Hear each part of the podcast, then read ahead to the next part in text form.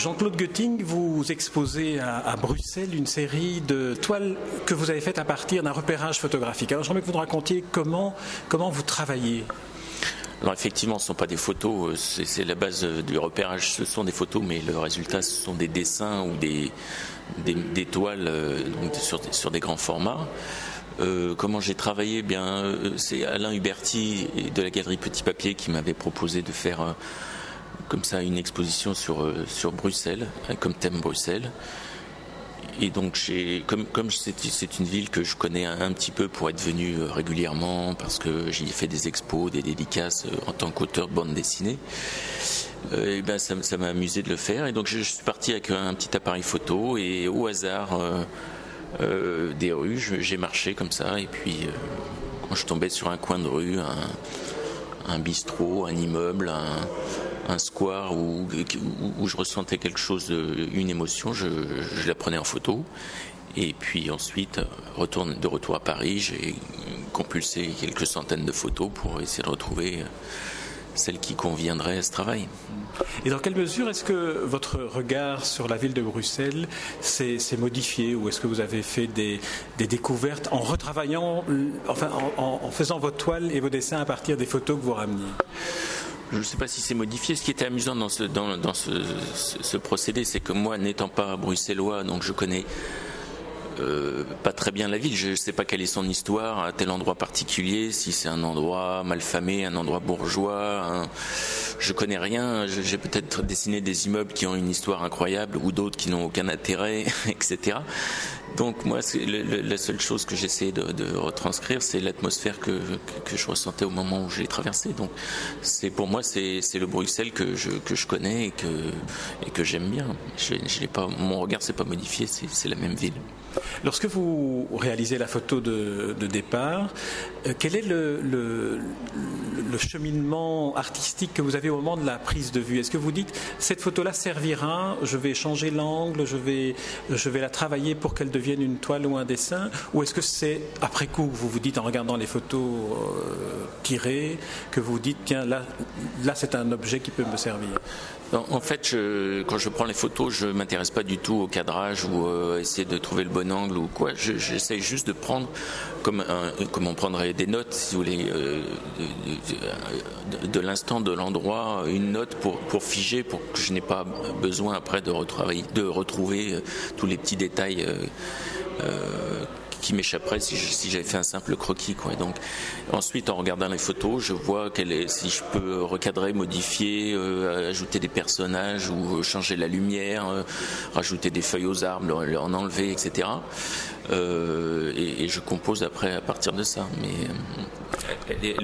la composition n'est pas faite au moment de, la prise de vue. Le choix du noir et blanc vient d'une nostalgie de la photographie noir et blanc ou est-ce que est-ce qu'il vous semble que Bruxelles est une ville en noir et blanc? Euh, c'est pas faux.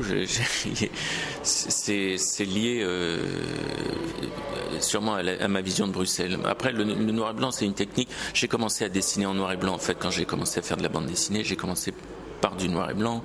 La couleur est venue bien plus tard parce que ça me paraissait beaucoup plus difficile à, à, maîtriser. Donc euh, et, ce noir et blanc, qui, est un peu spécial, puisque j'ai une technique qui, est faite comme ça, d'une espèce de trame, rappelle beaucoup la photographie, effectivement, avec du grain. Euh, ou le grain cinéma. Donc, euh, pour moi, elle se prête très bien aux, scènes d'atmosphère, aux, paysages ou aux paysages urbains en tout cas, plus que, que, ma technique que j'utilise pour, pour les toiles colorées, c'est-à-dire où c'est plutôt des intérieurs, des endroits intimes et des, des aplats de couleurs comme ça bien, bien séparés. Donc je, trouve que c'est une technique qui convient bien à ce sujet. Les, personnages qui, figurent sur vos toiles ou sur vos dessins sont des personnages qui, donnent l'impression d'être des personnages en, enfin qui m'ont donné l'impression d'être des personnages en, fuite, des personnages qui, euh, qui ont l'air de, se dépêcher d'aller quelque part. Est-ce que c'est une, illusion? Ah, je ne le, voyais pas comme ça, mais c'est vrai qu'il n'y a, pas, il a pas énormément de personnages. Mais ça, c'est une, chose que, que j'ai remarqué euh, je dirais presque euh, une fois rentré à Paris, quand j'ai regardé mes photos, sur la plupart des photos, il n'y a pas de, de personnages, de gens.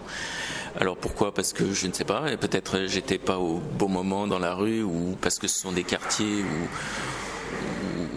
où les gens habitent le soir et travaillent dans la journée ailleurs, je ne sais pas. Donc, les quelques personnages que j'ai que j'ai dessinés sont plutôt des, gens qui se croisent. Alors, il y a souvent un homme, une femme, comme celle-ci, qui est devant moi, où, deux personnes traversent la, même rue et vont se croiser mais pas spécialement en fuite, non. Peut-être sont souvent de dos, c'est possible. Alors, est-ce qu'il y a une autre ville qui, pourrait vous inspirer de la même façon que Bruxelles vous a inspiré? Alors, il y évidemment Paris que j'aimerais aussi dessiner, euh, mais là, bon, c'est ma ville, j'y suis né, j'ai effectivement plus de, charges émotives sur certains quartiers, sur certains, enfin, c'est moins neutre que pour moi que Bruxelles, puisque Bruxelles, je la connais pas vraiment. Euh. Et en plus, à Bruxelles, vous avez choisi des lieux qui ne sont pas nécessairement les lieux les plus emblématiques, ou en tout cas, ils ne sont pas mis en avant. Le palais de justice ou l'atomium ou des lieux comme cela, ils ne sont pas mis à l'avant-plan. Non, bah, ça me paraissait. Euh, enfin, je voulais pas faire un, parce que, parce que en même temps, je sors un livre donc avec, un recueil avec tous ces dessins, donc je voulais pas que ce soit un recueil touristique, un guide touristique avec.